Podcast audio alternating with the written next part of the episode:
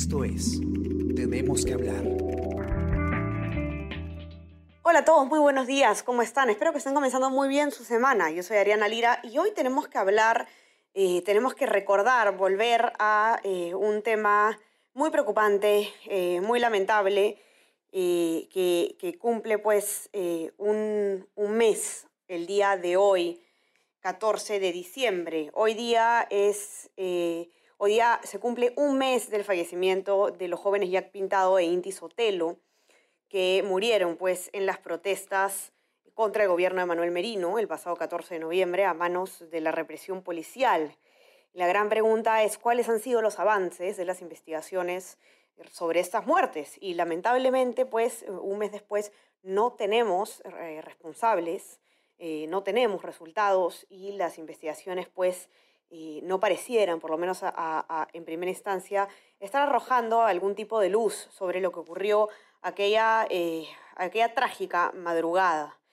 Mm, Carlos Neira, periodista de la Unidad de Investigación de Diario del Comercio, ha hecho la nota y nos va a contar qué es lo que ha ocurrido desde ese 14 de noviembre, en el que pues eh, todos fuimos, eh, todos supimos estas, estas lamentables noticias y, claro, sin duda las manifestaciones lograron eh, hacer que, Manuel Merino renuncie a la presidencia de la República después de, mucha movilización, pero sin duda no se puede eh, decir que, que estamos eh, tranquilos ni que, ni que se ha restablecido, digamos, la confianza, la serenidad, pues no sabemos qué ha pasado aún con estos jóvenes ni quiénes fueron los responsables, ¿no? Entonces vamos a conversar un poco sobre, sobre qué es lo que está pasando, ¿no? Y qué es lo que ha pasado desde aquel día hasta hoy. ¿Qué tal, Carlos? ¿Cómo estás? Bienvenido. Hola, Ariana, ¿qué tal? Gracias por este, invitarme para poder conversar sobre este tema. No, Carlos, gracias a ti. Cuéntanos, eh, ¿qué es lo que, lo, cómo está, digamos, Carlos, el, el tema de las,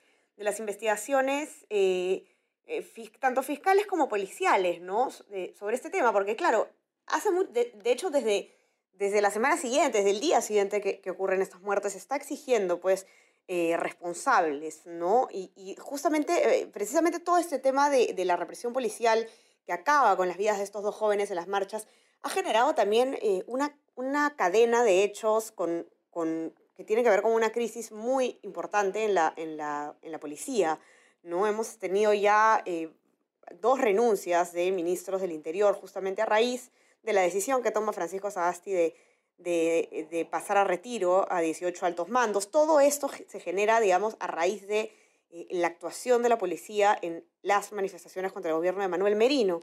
Podemos ver todo en el panorama político que está ocurriendo, el tema de los ministros, etcétera, pero ¿qué está pasando con los responsables de estas muertes? ¿no? ¿En qué están esas investigaciones, Carlos? Mira, Ariana, este, tenemos que vivir dos escenarios. El primer escenario que es la investigación que está haciendo propiamente la Fiscalía.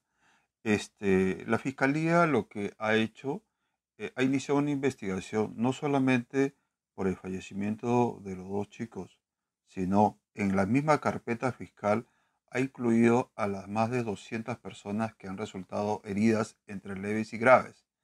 Es decir, tú te imaginas, el, el expediente fiscal es inmenso. O sea, o sea, para empezar, cada acto de investigación que se hace sobre una persona herida es un conjunto de diligencias que tiene que hacer. Imagínate sobre 200 personas. Hasta el momento tengo conocimiento que son 22 tomos los que ha acumulado la Fiscalía respecto a, este, a las indagaciones que ha realizado. Ahora, eh, eh, eh, han ido este, eh, recogiendo este, algunos testimonios, como por ejemplo de eh, un coronel de la policía, ¿sí? a quien lo llaman para que dé una explicación respecto a un conflicto que fue registrado entre los manifestantes, donde se aprecia que este coronel golpea el casco de, este, de un suboficial. ¿Por qué golpea el casco? Porque el suboficial habría disparado un proyectil eh, lanzagranadas de este, lacrimógena. Entonces, este, no había una orden y de eso se generó. Básicamente, lo que tenemos hasta el momento es la declaración de el coronel ante la fiscalía para esclarecer ese hecho. Después, el armamento del personal este, policial hay que dividirlo en dos, en, eh, en dos. Por un lado está las escopetas de caza de perdigones de goma, que es lo que ha informado la, policía, y por otro lado están las escopetas de caza que lanzan este, proyectiles eh, lacrimógenos. En el caso de este, las manifestaciones, según la información que ha podido proporcionar la Policía Nacional al Ministerio del Interior y esto al, a, las autoridades que investigan, solamente han podido este, individualizar de que los días 12 solamente se usaron dos escopetas. Y el día 14, que es el segundo día de las movilizaciones, se usaron cuatro escopetas. ¿sí? No son muchas, no son cientos ni nada por el estilo. Por el contrario, las escopetas que lanzaban eh, bombas lacrimógenas sí, de ellas sí hay una cantidad regular y significativa. Pero el centro de atención respecto a las investigaciones está centrada a la posibilidad de que eh, eh, alguno de los efectivos policiales pudiese haber disparado un perdigón de plomo. Esos equipos que cuenta la policía, según información que hemos podido recopilar, solamente puede eh, lanzar cartuchos a través de un fulminante, no usa pólvora, con el cual se dispara este, eh, los perdigones de goma. ¿Ok? Entonces nos llama la atención de que si son tan pocos los, este, las escopetas que se han utilizado, que hasta la fecha eh, las, las autoridades de la Fiscalía no hayan llamado a los efectivos policiales a los cuales se les habría asignado dichas escopetas para someterlos al examen de absorción atómica. ¿Por qué? ¿Por qué es importante esta prueba? Porque hasta el momento no se han sometido, a, la prueba de absorción atómica. ¿Por, qué, por, qué, ¿Por qué es importante esta prueba? Porque a la policía le atribuyen el hecho de que haya disparado perdigones de plomo, pero para que haya perdigones de plomo necesariamente se tuvo que usar un, percutor en el cual eh, dispara este, elementos de pólvora. Es decir, en, un, en la piel humana se impregna el plomo y el bario durante 72 horas. Ha pasado un mes y no ha habido ello. Segundo, recién hace la semana pasada este, se ha dispuesto que los, este, las escopetas de caza que, que lanzan perdigones de goma sean sometidas a un peritaje para identificar la presencia de plomo. Ojo, de plomo.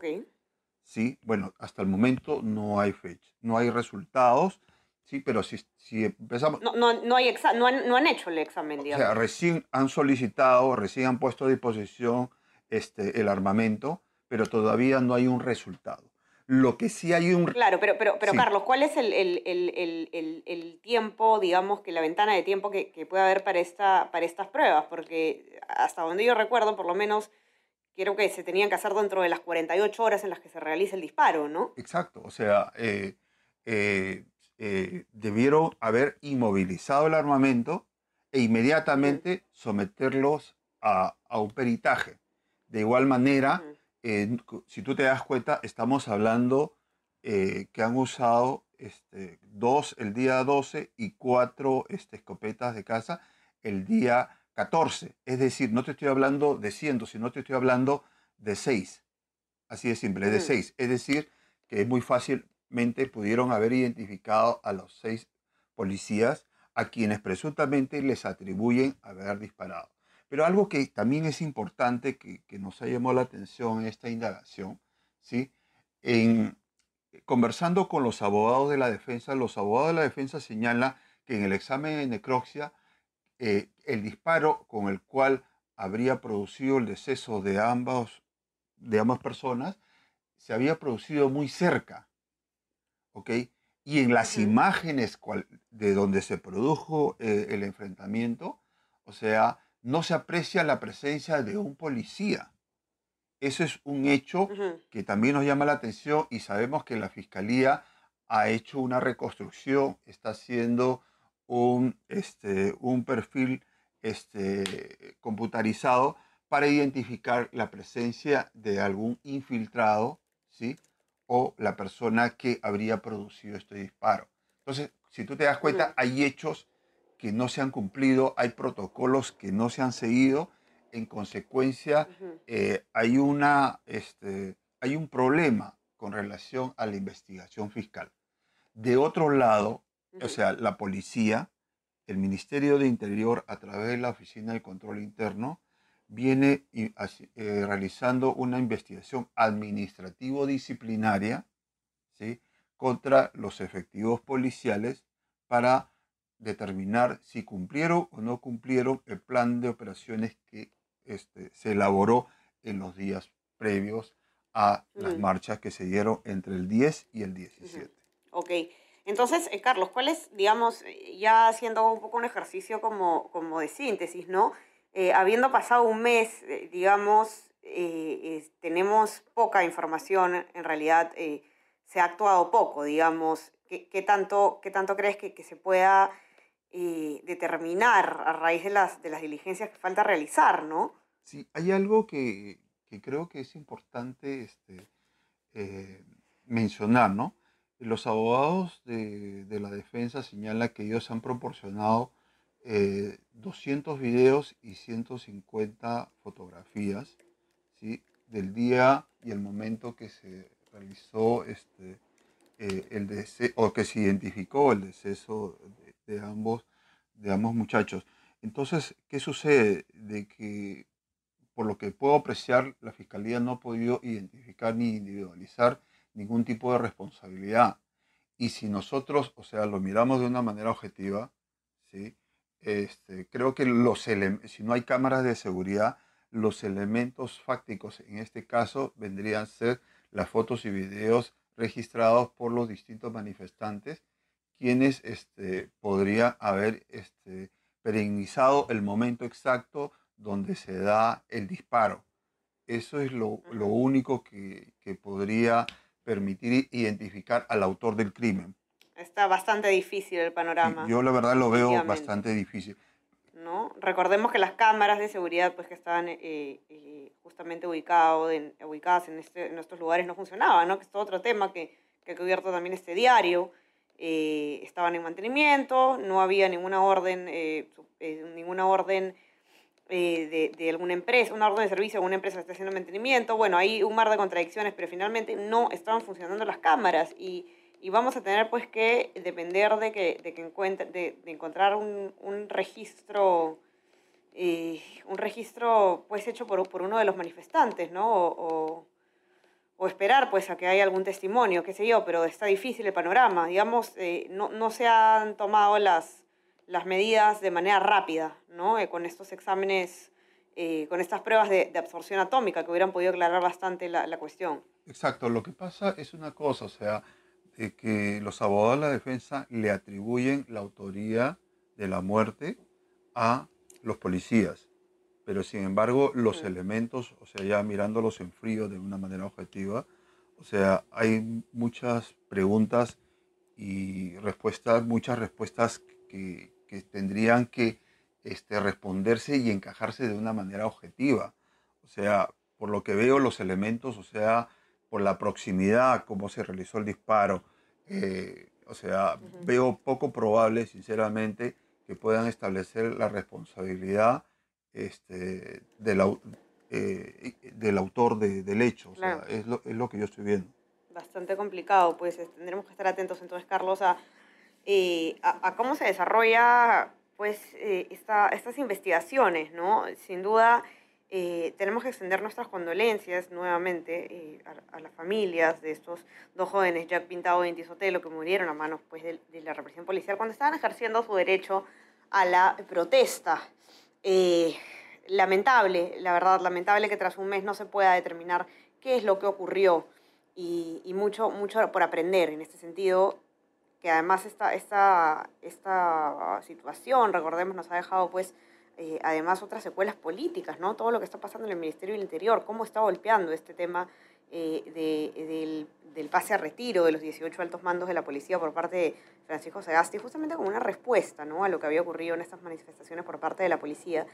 Eh, sin duda, infinitas las secuelas, las más graves, las irreversibles, son sin duda las pérdidas de las vidas de estos jóvenes y vamos a tener que estar viendo qué es lo que pasa. Y, y, si no se realizaron, Carlos, las, las eh, diligencias debidas en su momento, también se tendrán que encontrar responsables, por supuesto, eh, respecto de, de, esa omisión. ¿no? Entonces, nada, estaremos atentos y, y, a ver qué pasa. Exacto, yo sí creo, o sea, que eh, al menos el Estado peruano va a tener que responder porque para efectos de la investigación existen protocolos internacionales uh -huh. para, para estos casos. Y, y, por lo que estoy apreciando es de que esos protocolos no, no están siendo cumplidos. Uh -huh. En consecuencia, este, esto finalmente puede repercutir en contra del Estado peruano, entiéndase Estado peruano en su conjunto, uh -huh. o sea, por, por la muerte de, este, de, los ambos, de ambos jóvenes. O sea, creo que es importante, sí, esclarecer, identificar a los autores o autor del crimen, ¿sí? sí eh, pero creo que debemos instar a las autoridades para que le tomen mayor celeridad, individualicen. Yo creo que deben este, eh, dividir el caso entre uno, eh, los fallecidos y otro, este, el tema de las lesiones que se han producido contra los manifestantes. Como te digo, son más de 200 y, y ello va a implicar mucho Así tiempo, es. mucha indagación, muchas diligencias, o sea que eso va a demorar todavía. Así es, así que eh, ya saben los que nos escuchan, y bastante complicada la situación, pueden leer la nota completa para que conozcan eh, todos los detalles que ha comentado Carlos en esta conversación. Los pueden encontrar en la web, eh, nuestra web elcomercio.p y también en nuestra versión impresa para los que tienen acceso. Y, nada, eh, también ya saben que pueden encontrar todo el resto de nuestro contenido eh, en nuestra web. Manténganse conectados, también suscríbanse a nuestras plataformas. Estamos en Spotify, Spreaker, Apple Podcast eh, y SoundCloud. Y también no se olviden de suscribirse a nuestro WhatsApp, El Comercio te informa, si es que quieren recibir lo mejor de nuestro contenido a lo largo del día. Carlos, muchísimas gracias por estar por acá, aunque no tengamos muy buenas noticias. Te mando un abrazo. Gracias, Ariana. De igual manera, cuídate. Conversamos. Chao, chao. Esto fue Tenemos que hablar. Esto fue El Comercio Podcast.